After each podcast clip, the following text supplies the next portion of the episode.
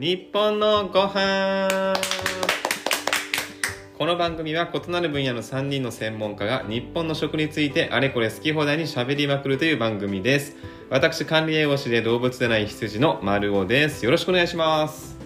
日本料理の料理人で動物占い像の薄井花子です。よろしくお願いします。えービジネスコンサルタントをしております。動物占い黒豹の宮本です。よろしくお願いしまはいお願いします、えー今日が第99話。すおおこのねね。今のさ、はい。紹介を99回言ったんだねって思っちゃった。そうですね。確かに。もう2年近く99回。やってますけどもね。さあ今日もやっていきたいと思いますけども、今日はね僕の羊の回ということで、えーお話ししていきたいんですけどもあのサプリメントの話を。はいはいはい。これ足りますか？時間。あまあまあ大丈夫です。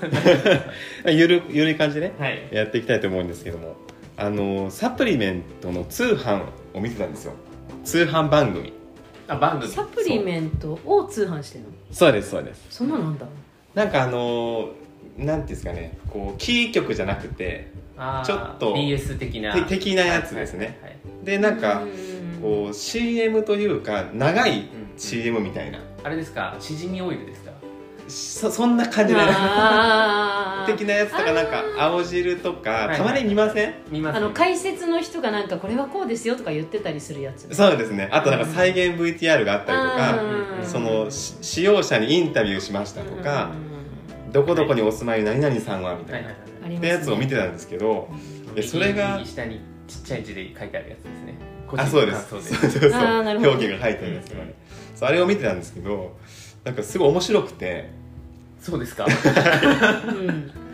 何が？あのというのははい。そのはっきりしたことをはい。一切言わずにはでー。もその商品をこう買いたいってう欲しくさせているっていうその裏事情が分かってるからんうん。こそなんかいやすごいこれ頑張って作ってるなっていうああそこのところもうちょっと詳しく多分言わないとはいわからないと思いまあすそうですよね、はい。まあ、僕がそう見たのは、はい。まあ、なんかのその健康食品のものでうん。でそうさっきも言ったみたいにその使ってる方にインタビューに来ましたみたいな、はい。でなんかまあ、うん。えー60代ぐらいのこう男性の方が出てくるんですけども、でなんか飲食店をされていてみたいな、はい。まあ、奥さんなんかもこうインタビュー答えててで何々さんはある日突然、突然の病に倒れますみたいな。はい。でどうでしたか？いやーあの時は本笑うとこ当にろではないです。ここは全然ここはまだ。まだここはまだ面白くはない。あごめんなさい。先に妄想して先に突っ走ってごめんもう前妄がねも想。うゾウさんはね、妄想した。まあ妄想が突然妄想ね。突然の病で倒れましたっていうね、飲食店忙しいでですからね。そういやその時は本当にもうダメかと思いました、うん。みたいな。奥さんもなんか本当心配でみたいな。ところが何々さんは奇跡の復活を遂げるのですみたいな。はで今でも元気に過ごされてますみたいなでその何々さんが使ってるのはこちらみたいな感じで、うんうん。その健康食品が出てくるわけですよ、うんうん。でそのまあおじさんというかその男性の方が、そのサプリメントについて話すんですけど、うん。まずねその何の病で倒れたかは分かんないんですよ。突然の病に倒れましたみたいな、うん。なるほど。ででも奇跡の復活。うん。でもこれもその復活をしたのはこのサプリのおかげだとは言ってないんです、うん。言っちゃいけないからね。言っちゃいけないから。うんでもなんかそれを見てるとさもこの人はなんか難病に倒れてはい。このサプリを取って復活したのかなっていう印象を与えるんですね。はい。うんそれまたうまいなと思って。ただのあれだよね。活気とかさはい。腱鞘炎とかも病だけど。そ うそうなんですよ。突然の病なん腰痛とかですよね。ねうん。どういうべきか分からない。分かりませんと。でそのあのサプリを使ってるまあ男性の方がいろいろ言うんですけどもはい。例えば「いや本当にねもう健康の大切さを実感しました」とか、うんうん。大事ですね。いやもう僕は毎朝ねこれを飲んでよし今日もやるぞってね一日が始まるんですよとか、うん。もう今では本当にこれ手放せない存在ですみたいな。うん。うん。何にも言ってない。んですこと言ってないよ何にも言ってないのそのどの成分がいいとかこのおかげで例えば血糖値がとか血圧がとかうん。一切言ってない。あそれはちなみに特定きなんだっけあの健康あ保険食品じゃないの？あれ？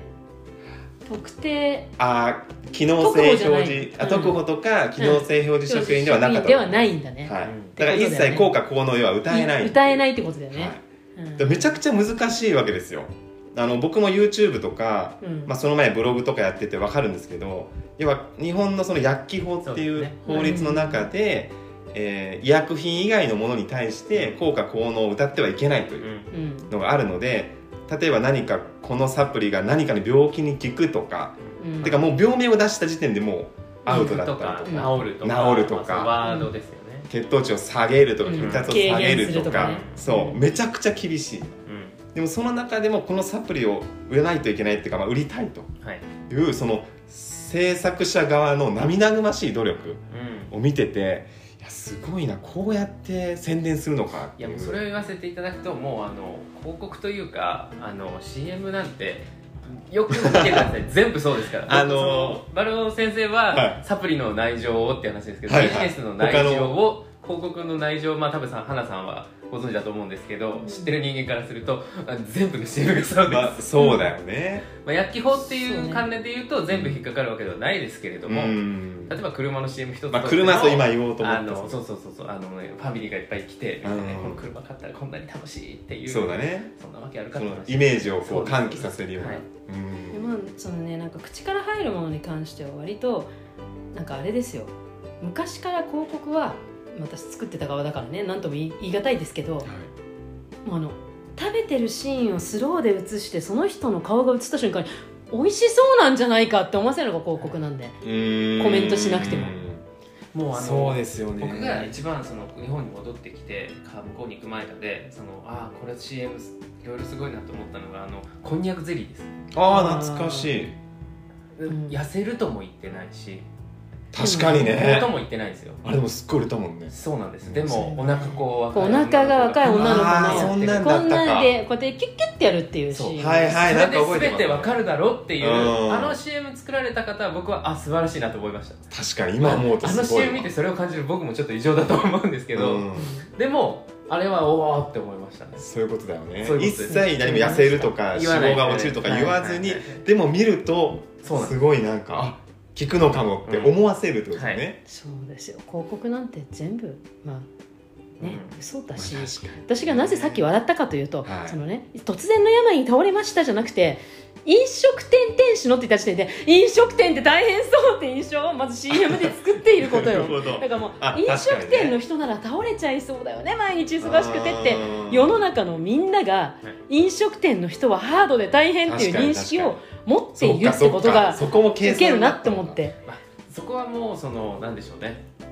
じ事実とあまり乖離しない部分でもあるのそうそうそう。でなんか朝早く起きて仕込みして荷物も重くって腰も悪くってみたいなのを、そうですよみねんなが歓喜するわけじゃないですか、ううん。んでなんか休みもないんでしょみたいな、確かに確かに。うん。これがだってサラリーマンの何々さんが突然の病に倒れって言ってもうん。イメージわかんないイメージがわかんない。え今リモートじゃないのみ今たいになっちゃうし。多分間違いなく飲みすぎの方ですあなるほど、うん。あうんじゃあその酒あのとかね。ねはい。あのー接待でとかね。こうちょっとあのそうそう。飲む前に食べる前に飲むみたいな方がいいってこと、うん。翌日にああてか今日の仕事もみたいな。響かないとか。そういう CM もあるよね。なるほどなるほど、で飲食店って肉体労働でなんか突然なんかうってきて倒れそうなイメージを飲食店経営の何々さんしかもご夫婦ってことは夫婦経営みたいな。切り盛りしてるっていうでところですもその印象度の作り方が確かに。まずすごいなと思った。そんな人たちがこんな元気で、そう毎日暮らしてるっていう。う、ん、あその陰にはこれがっていうのがそうそう。連想させるわけですそうそうそう。そこに笑ったんですね。なるほど、それで言うとテレビっていうのはすごいんですよね。あもうそれ言っちゃうとね。もうそりゃそうで歴史的なものですね、まあ、今 YouTube だとか、はい。他の媒体とかいろいろ出てくるんですけどやっぱりテレビの影響力になかなか勝てないんですよね。まあいまだにね。だからそのこれを言うとどんどんテレビ批判になるからやめようかな。メディア論になっていきメディア論でいうと CM ってすごい大事なはい。広告っていうのはすごい大事だから、各社それなりに。とはいえ。うん、でも各社それなりにいろんなそれがあの例えば最近ではタクシー CM とかもすごい重要視されてたりするんですけど。ああありますね。ありますねあのゴーのやつですね。とかね、うん。うんすごい重要視されてるけどやっぱ広告はあってしかるべきものだから私のそうだとうん思います。広告なしにして世の中は成り立たない。し広告費でまた成り立ってるものもあるわけで、うん。しかもその割合が大きいんですよ、うん。うんうん。まあ、昔ほどへじゃない昔に比けどね。べたらですけれども、うん。あ動いてるお金のそうです。ただそれでもまだ圧倒的に大きくて、うん。例えばアフィリエイトとかでも極端な話その広告費なわけじゃないですか。とかでそうですね。そうです、うん、だからそれも含めるとまあ全体のパイは多分どんどん右肩上がりではあると思うんですよね。テレビ業界の広告ってなると少なくなってきてるんだと思うんですよ、うんだからそれによってこう生活なさる方とか影響なさる方ってのは本当に多くてですね、うん。うん、広告業界で。と思っていう感じそうそうそういやでも本当ただその課題課長というかね。まあその行き過ぎたものっていうのもあるかもしれない。ーそうですね。最近そう行き過ぎてるのを言わないように法律を犯さないようになんかもう演技側の目とかでね表現したりするじゃないですか。はい。はいはいはいはい、だからあの、うん。僕はそのこんにゃくゼリーがすげえと思うんですよ、うん。うーんあとなんか思い出した僕この間ネットで見たのがはい。あるダイエットサプリの広告でうん。なんかヤフーかなんかに出てるこのバナーっていうんですかうんうんうんねちょっとテキストと写真が載ってる小さい面積のなんかせいろがんを作ってる会社が開発したって見ました？見た見た見た。あれイを作ってンスタに来る。るあ来ました。インスタに来る来る。めっちゃ見るんですよ。であれ問題になってて要はそのせいろがんっていうと対えなんだっけ？対なんちゃら薬品っていう対象性対象製薬ですかねが作ってるっていうのでなんかそこをイメージしがちなんですが実はそのせいろがんって他にも作ってる会社がいくつかあるみたいなんですよ。でその本家本元じゃないようなところがはい。それを作ってて、まあ、ダイエットのそのサプリの広告に使ったっていうのでうん。なんか問題になってましたね。あ問題だったんだ。あれい。結構インスタの合間に出てきて、僕もちょっと目引きましたもん、うん。えあでもの大会社が作ったダイエットサプリだったらみ相当なもんだなと思ったの。よ、はいはいはうんえ違うん。それは思うよね。ちょっと前にダイソンがパナソニックを訴えたんですけどうん。あのドライヤーのうんその広告表記がうちのパクってるとまあ簡単に言うあうでも我々そういう印象あんま受けてないじゃないですか、うん。うん。あれ？これパナソニックのやつダイソンの丸ペコリじゃね？ってうん。思ってないのに訴えるような時代なんで。ねああまあそれも一つ戦略なのかもしれないですよね、うん。まあそれもあると思いますうんけど、うん、でそのそういう世の中でそのせいろがんの話持ってくるとうん。ど真ん中で引っかかりますよね。まあそうそうですよ。あれはだって狙ってるでしょ。明らかに。そうだと思いますよ。うーん。まあなんか難しいよね。その CM ってその中にある一言がうん。あの同じワードを使ったり引っかかったりもするから、ううん。んあと印象っていうのもあるしうん。何に対して提訴してるかわからないけど。いやなんかその僕は他の業界のことあんま分かんないですけどこの特にサプリメントはい。ってとこでいくとやっぱ薬機法の存在がうん。すごい大きくて、そうですね。はい、あのさっきも言ったようにその医薬品以外のものに効果効能を訴えてはいけないっていうのがあって、でこれアメリカとだいぶ状況が違うんですよね。うんうん。これがまた面白いところであの日本だとそんな感じなんですよ。うん。でもアメリカのサプリメントはもうバンバン効果効能書いてますから、うもう面白いぐらいに、んそうですね。はあと日本だとその CM 的にその両方例えば自社製品と他社製品を持ってきて他社製品を批判するようなこと言えないんですよ、い、あまあアメリカはやり放題、ーあそれもいいんだ。う、うん。んアメリカ訴えられそうですけどねそれ。アメいや相それお手の会社互いにみんなやってるから。でそしてまあいっぱい裁判してそうそう。あーまあいろんなことが起きるのがアメリカだからね。訴訟大国です。よだからなんかその、まあ、弱肉強食なんですよね向こうは。うん。日本はやっぱそのルールを作っていろいろ守っているというか、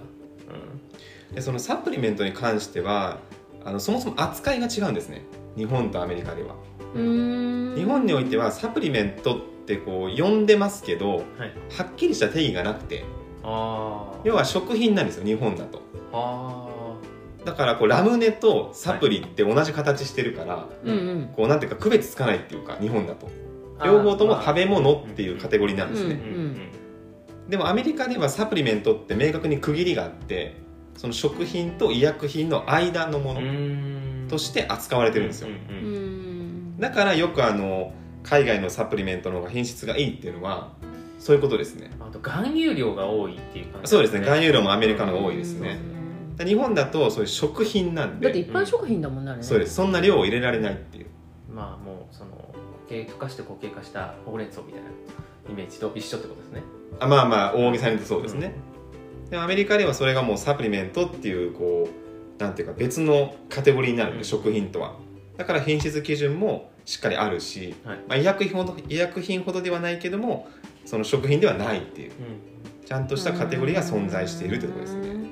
確かなんかサプリメントでもその店頭スーパーの店頭に置いてあるものとうんうん。あといわゆるあの薬局みたいな薬剤師さんがいてスーパーの中にもあったりするじゃないですか。うん。腕の一角にあのお薬であったりとか、うんうんそういうところじゃないと処方できないものと分かれてたと思うんですよアメリカ？うん。へいやちょっと記憶定かじゃないですけど、えうーん。まあ日本なんかでもねそのドクターズサプリって言ってあの、うんうんうん。医師じゃないと買えないとかありますけどね。ねでそこ医師から処方というか売ってもらうみたいなね、うん。ありますけど。そうそう。まあそういう日本とアメリカのサプリメントの扱いの違いっていうのもあってだから僕も結構アメリカ製のサプリ使うんですけどうん。もうラベル読むと薬かよっていう突っ込みたくなるぐらい例えばあるまあ消化を助ける消化酵素のサプリだともうその消化不良って書いてるんですよ。消化不良にみたいな。消化不良解消。解消。まあ解消までは書いてないですけど、消化不良にとかあとそのこうお腹の中にガスが溜まったり膨満感を減らしますとか、うんこれ完全にもう日本だと医薬品になっちゃうんです。そんなこと書いてたら。確かに。お腹の張りの軽減っていうようなのを売ってるじゃないですか日本でも。えっとサプリメントで。あれは医薬類あれはねあれは医薬品ですよ。例えばガスター10とかは、あもうそれはそれは完全に完全に医薬品だから。ね。うん、あのね今すごい見てたんですけど意外と書いてない。書いてない書いてない。絶対書いてないです。なんならあの健康食品まで化粧品もそうだよねあー化粧品化粧品も薬法に引っかかるから。その辺はそうですねそうですね。石鹸とかもそうですよね。そうで今化粧品とかも例えばだけどその例えば40代に見えないみたいなああのあるじゃないですか。ありますね。えこの人が50いくつみたいな。あよくありめっますね。ちゃ出てくるんですけどあの、うん。なんか大きなお世話だよと本当思うんだけどあれ見るたびに。あの人をねあの検索するんじゃないって本当に機械に思うけどあれも50歳には見えないっていうことは書いてあってもうんその人がそれだけをしたことによってこの化粧品を使ってそうなったとはどこにも書いてないからね、ううん。ん何々さんは50代には見えない。っていうことだけを。そあとはそっちでうそっちで判断してくださいいねっていうことを歌ってるからやっぱりこのあれなんだねって日本本当ねそれが厳しいんですよね。厳しいんだね。なんかまあ一応その消費者保護っていう観点だと思うんですけど。まあもちろんね。逆に言うそれとそはわかるんだけど、ね、の前々から話してるそのリテラシーっていう話になってきてうん。その判断をしないっていう考えになってきますよね、うん。うん、大丈夫だろうっていう考え方。国がやってくれてるから的なね。まあそこまで意識してるかどうかわかんないですけど日本だからみたいなこうあやふやなう感ん。じ海外はそうじゃないから気をつけようみたいな日まあ本も本当はそうですね。そうあるべきだとは思うんですけどね、でそうそうあの一方でですよ。はい、こう一方ですごいこう不釣り合いっていうかうん。そういう食品に対してはすごい厳しいうん。中でこれ結構緩いなって思うものもあるんですよ。うん。でそれがあの温泉行った時に あのあ木の看板みたいなんで、あ、の温泉のねはい。効能私も効能ですよ、うん。リウマチとか、糖尿病とか高血圧みたいなはい。これはいいんかいみたいな。あのー、もう温泉を守ろ いやあのこれは僕別にそれをやめろって言ってるわけじゃなくって なんか不釣り合いじゃないっていう食品に関してはめちゃくちゃ厳しいのに温泉に関しては私いのね書いちゃってそれねみたいな、調べたことある。うまあそのであれってそれこそあの温泉旅館の仕事をしてる時に、はい。あれって最後に誰が発行してるかその何の協会かっていうのがあって、うん。日本温泉協会かなんかが定めていて、そこのやつなんだよね。そこの基準値なんだよね、うんうんそこがもう協会として持っている基準値の表記なんだよね、うんうんだから法より前にあるんじゃないですかそっちの方が。もえっとねなんか調べると、い。そのこれってまず物じゃないっていうことなんですよね。食品とかその形があるものじゃなくて温泉なのでうん。まあ浸かるものだしっていうところ違いと、うんうん。あと一応なんかその病名書いてるんだけどもあれって適応症っていう分類で要はそれが治るって言ってるわけじゃないんですよ。うん。うんただこういった症状をお持ちの方方ににおすすめですというか。うん。なんかそういうこういろいろねあの、まあ治るって思ってないしねみんなそのでもさ印象としてよ。なんかすごい良さそうって思まあ、うじでもなゃなっぱり。当時っていう言葉があるぐらいだから。そうだからもともとその治すためのお湯だったわけだからさ日本そうその歴史ももちろんある文化的にからすると、うんなんとも言えんね。僕は温泉好きだから。いや僕も温泉好あきよ。のそのそういうの見て、おおこういう効能があんねんなと思って見てだからさそれサプリでもやればいいじゃんって思うわけ。でもうその適応症でね。そう。だって根拠あるよサプリだって、うん。この栄養を使って臨床試験でこうなってって。そうね。書けばいいじゃんじゃん。あのお湯よりはありそうそう。でって思うわけ。すごい苦労してんのよこの健康を伝える人たちは。うん。それ使っちゃいけないから。そうだよね。確かにね。適応症なんかあれだよね避けなきゃいけない人と適応する人の2つの表記をしなきゃいけないの温泉って確か、うんうんそうですうん。そうです、で近畿と。近畿と適応症で一般適応症はだからこのなんだっけな炭酸水なんとかなんと二酸化炭素なんとかなんとかこれが入ってたら一般適用ここですよっていうみんな一緒なんだよね確か、ああ一律の基準があってそうそうそうだかからその泉質に対しての一律基準なんだよね。ん。っていうふうにまあすればいいんだよねサプリ。そうそうなんですよ。これが入ってたらとかマグネシウムが入ってたら便秘効きますみたいな。そうそうちゃんとその線引きはした方がいいと思うんですけど、うんそれやった上でなんかだからこうお腹がお腹が気になり始めたらとかもうそういうのやめようよっていう、まあそうだね。いいじゃんもう内臓脂肪が多い方へで減らすでいいじゃんっていうふうに思うんですよね。そうなんかすっきりさせたい方へとかもうそなん。な曖昧な内臓脂肪を減らすかどうかは別として内臓脂肪が気になる方っていうその適応症の中に入れればいいと思ううんん、なんかそのもやっとしたの余計なんかこうなんていうかな。なんかそれをやってんのが結局その医薬品っていう扱いなんじゃない？そうそうなのそうだね。そこがやっぱ強いの。よ、うんまあ、だからそれ特報とかもそうだしねあの機能食ちゃうと特保とそう機能性性表示食品食品はこれはね別扱い別扱いなんだよね。これは書いていいっていうか書いていい。認められた範囲内ですよね。なんだろう利権の話になりますよこのいやもうそうなの結局ね。だだってよそうその機能性表示食品でいくと、はい。あるヨーグルトはい。ね内臓脂肪を減らすって書いてるんですよ。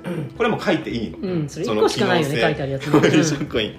内臓脂肪を減らすって書いてるでも人工甘味料入ってるんだよそれ。うん。うんうんだからつまりこの、ななんかの成分が入ってるからこれにいいっていうふうにうん。してるんだけども、うん。その商品全体と見て、うん。全体として見た時に、はい。本当にその効果言えるんですか？っていう、うん。まあもうプラマイゼロとか下手したらマイナスの効果になりがちなんじゃないの？そうそうそうそうまあプロが見ると。木を見て森を見ずになってないかいと、まああれだよね。とそれ特報これはね、えっと、機能性表示食品かな。かなんかでさは菌が何菌が入なんとか菌が入ってるからってい、やつだよね、はいはい。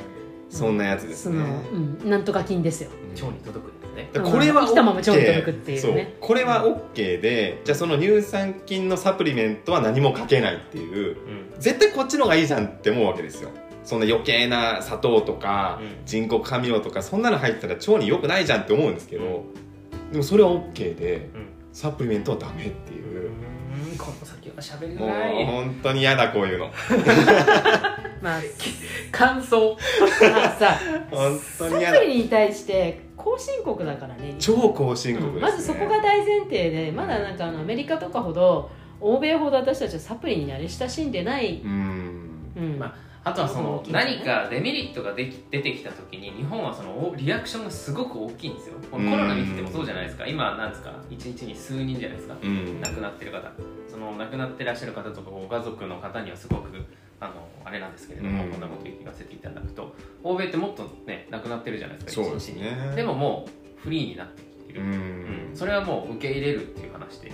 うん。日本はその一人でもそのじゃあコロナで死んだ場合、えーそれはまだ危ないって考える方の比率が、うん。まあ、若干多いのかなと。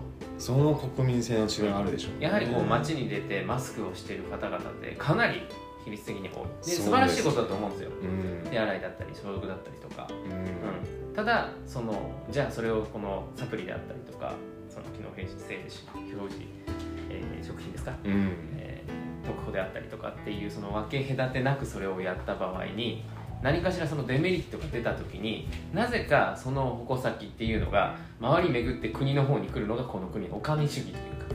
うん。だからちゃんとやればいいと思うんですよね。アメリカみたいにサプリメントって区分を作ってちゃんとそのこれに合致したものしかサプリとして売っちゃいけませんよみたいな。そうですね。向こうはもうさらに悪いやつがいるんで、はい。それ全然そうじゃないけどそういうふうに売るやつもいるじゃないですか。まあでもそれって多分今でもありますよ今の現状でもこの食品というカテゴリーにおいてもサプリ販売してますけどはい。やっぱりこういろんな良くない成分入れちゃったりとか。ぱちょっと前化粧品で捕まりましたね。そうとか すでに起きてるんでいやむしろちゃんとサプリメントってやった方がいいと思うんですけど多分これやらないのはそのこれをやるといえば医薬品をこう侵害するというか医薬品の領域を。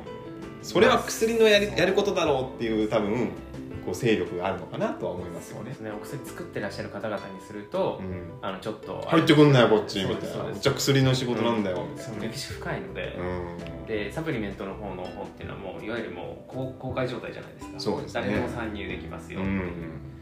ここが侵略するのはやっぱまずいんでしょうこれ変わらない限りね日本のサプリのレベル上がらないと思上がらないですね。上がらないよね上がらないしやっぱりあのどこの一社が突き抜けるかかもしれないけどね。うと思うけどね。例えばやっぱり日本って津村さんって漢方めっちゃでかいんですああよ、はいはいはい、うん、でも考えてみたら漢方ってサプリと同じなんですよね。うんまあまあまあ、まあ。まあ難しいですね難しいけど、まああまああのやっていることは要は漢方ってこれ飲んだらこれがすぐ治りますっていうそのこうなんていうのかな。うん。例えばロキソニンですっていう効果じゃない。うんうんうんうんうん。じゃないですか漢方ってこう日々続けていって整えますみたいなところが、もう基本的には一発飲んだら治りますっていう漢方そうそうないですよめっちゃそうですね。強いのあるけど怖いですねそれはちょっと、あの逆にね。そうですね。めっちゃ苦いのとかあったりするんだけど食と食の方の関連の方がなんかある気がします。東洋医学なんだようん。ねやっぱね漢方ってね東洋医毎学。日の日々のっていう。そうそうそう体を温めますとか、はいはい。あの低い体温を上げるっていくために毎日飲みましょうっていうのが日本における漢方なんだけどあれも基本的に東洋医学をやっぱり津村さんっていう会社が牽引してるから成り立っているというかすごいですねと私は思っていて、うんまあそれねあのそれこそバスクリーンとかにもいあれしちゃうのかもしれないけどあ多分どっかの一社が突き抜けてそれを守っていくように持っていかない限りはサプリの世界もなんていうかこう王座を取れないというか、うん。やっぱり医薬品会社に負けて、えだってお前のとこちょっと化粧品作ってるような会社でしょみたいな感じに、うん。じゃあもう医薬品会社がサプリを作るしかないですね。ああ逆にね、うん、でも多分それだと何が起きるかっていうとお金が取れないからなやらないだけだよ。いやもう高く売ればいいんじゃないですか。めっちゃ高くでサプリっていう名前はもうそっちで使って、うん今サプリとして出てるものはサプリってワードを使わせないぐらいのことをやらなけおれば。菓子って書けばいい。ん。そうですねラムネって書かせるしかない。そうだね。形似てるしぐらいのことをすれば多分飛躍的に逆に言えばあの欧米よりも先進国にはなるんじゃないですかね。うん、そうどうしても化粧品会社がサプリを作ってるイメージが日本ってすごい強い、半々ですうんね D えーとか、うんアンとうかんじゃないですか,、うん。なんかそうなるとやっぱりなんていうのかな。健康とか病気っていう方ではなくて美容にものすごい寄っちゃってるから、その話になると介護保険の話になりますね。もう医療っていうものが受け入れて当たり前の国なので。そうね。そうそうなんだよね。は病気になったらどうするんですか？いや病気にならないようにしますじゃなくていや病院に行くんですそうっていうのが病院に行けちゃうからね。ね根強いもんねやっぱり。やっぱそれ海外だと病院に行くお金ないからうん。高い保険の、うん。はいはいだから結局は薬とかサプリで治すっていう発想なんだけど、うんでまた中国とかも同じでだからやっぱ漢方で治すっていううん発想が残ってるんだけど、いやーこれどうなんですかね。制度がその人を作ってるのか人のその性格が制度を作ってるのか。どっちもでしょうね。ね。卵が先か鶏が先かじゃないですか、そうですね。ただ国的な印象はあるんじゃないですかね。日本の国のなんていうかこううん。新しいことやりすぎると叩かれるこのうん。国感っていうのもちょっとあると思うけどね私はまあ、あとはそのやっぱそのサプリっていうのはその医療品に比べたら、まあ、負担割合っていうのはちょっと置いといてはい。価格的には安いわけじゃないですか、うんうんうん医療品はまあ3割負担なのかもしれないけど、うんまあ、10割で考えた場合高い、そうですっねていうことはそれだけその生産性が高いんですよね。うん。サプリは低いわけですよ、うん。でじゃあ今の国民性考えた時に生産性低いわけじゃないですか、うん。うん、で医療は3割負担だからなんとかみんな受けれるようになるでちょっとその余分なお金のある人はじゃあサプリも買う。ってなった時にすごい高いサプリがバンバン出てきた時に、医薬医薬医薬品だったら3割負担で提供できるけど、はい。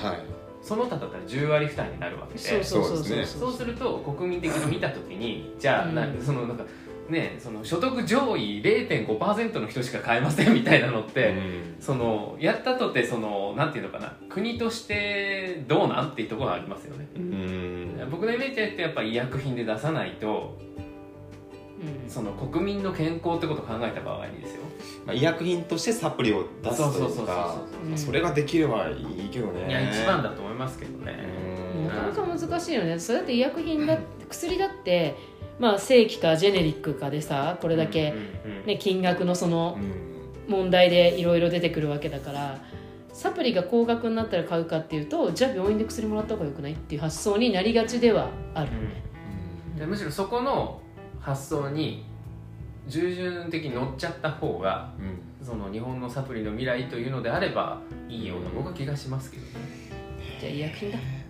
サプリも薬になりました いやでも結局あれですよその本当にいいサプリを求めてる人は、うん。まあ、一部の本当にあるんですよ国内でも。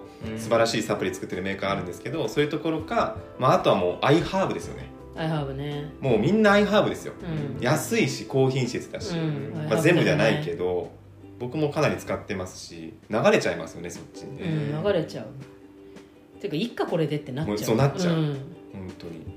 値段も高くないしそんなに、うんあとはあれかな私がちょっとそのサプリサプリを日本人が慣れ親しまない理由の一つに考えることができないからだと思うよ。またそのまた話になっちゃうそこに戻るんだけど 薬っていうのは医者が処方箋を書いてくれてそれをもらってそれを用法通りに飲むだけなの。でもサプリって自分で選ばなきゃいけないのよ、うん。日本人この自分で選ぶがすごい苦手な民族だから。なるほどね。で、うんそこに来てですよ。さっきの薬機法で効果効能かけない。書けない。な何何がいいのこのサプリは、うん。いやわかんない、そうそうそう。まあそのなんだろうじゃあ例えばそのスッキリっていうのがあったとしたら、うん。飲んだら飲んだだけいいだろうっていうやつが出てくるんですよ。結局ね、うん、ビタミンだったらもう取ったら取っただけいいだろうっていううん。その、うん、そういう人たちも出てくると。だから例えば鉄がいいって言われたら、うん。もうやたら鉄を取ってしまうみたいな、そそして便秘になるみたいなね。はい、うん。だからそこの考える力がないから結局サプリが流行んないのかなっていう気はするけどね、うん。どれを選んだらいいのみたいな。グルテンフリーとかもそうじゃないですか。もう健康のためにはグルテンフリーって決めつけたらもうその人はグルテンは絶対に取らないぞと、うん。うん、ビーガンとかもそうですよね。うん。あ否定してるわけじゃない。ですよねまあみみんながみんなではないですけどそういう傾向のある人いますよねうん確かにね。うんまあ、例えばその朝ごはんは、えー食べた方がいい議論食べない方がいい議論ってなったら、はいはい。傾向してそれをずっとやってしまうとか、うん。うん。あのちょっとそれを見てしまったからそれをやり続けるとかね、はいはいじゃあ弊害がいろんなところに出てくるとかいろいろあるわけじゃないですか、うん。まあ、それでねあのじゃあなんだろう。日本のサプリの前にその自分で考えるっていう無理っすね。そっちの教育からですねだから私たちは教育をしてるんじゃなかったっけ？すごいそこに私たちエデュ着地するんだ ケーションっていう話だったじゃん。いやいやでも,、ね、でも大事な話ですね。そう。教育というか知識とリテやっぱリテラシーで大事。知識だけじゃダメなんですね。そうそう。考え方も。日本人ってすごくこの仕事して思ったけど真面目で一生懸命だけど勉強下手だよね。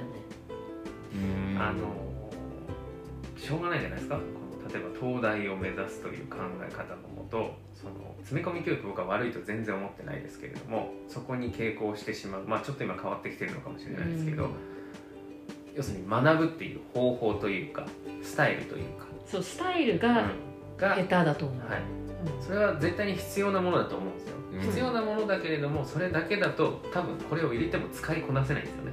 そうそうそうそうそうそう。うん。あのだから引き出しの中にいっぱい詰め込むことはすごい大事なんだけどうん人生とか考え方っていうのは何か問題が起きた時にその引き出しのあるストックをどことどこをどう組み合わせて答えに導くかってことが重要であってここのつないでるものがないから、はい。なんとなく引き出しの中になんていうの、うん。鉄分貧血にみたいなのをいっぱい持ってるけどつながってなくからサプリを選べない。うん。だからサプリ業界ってそこまで必要とされてないんだろうなってだからそこにお医者さんっていう方が処方するっていうスタイルのそうでお医者さんは神っていう。そうなんですよ、うん。まあ、だからうん。医者だって間違えるんだよ、それはそうですね。人間だから。うん。だからまあ医者が書いた処方箋が全部合うわけじゃないしあのそれこそあの私は同じ効果がある薬の2つあったとして片方がどうしても合わないんですよ。うんうん。もうこの薬が。はい。でこっちの薬じゃなきゃダメなんですよでそれ医者に説明すると医者は「あそうなの？じゃあこっちでいいよ」って。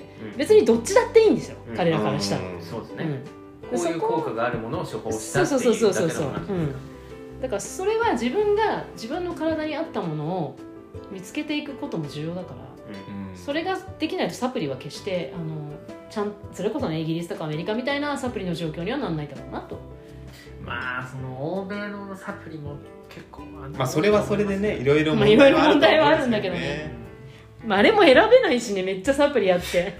そうですね。まあ量も結構多いですしね量入ってすごいる量が。もうしかももうこうえこの上から下までサプリでこれどうすんのみたいな状況が起きるじゃないですか、まあ面白いよね。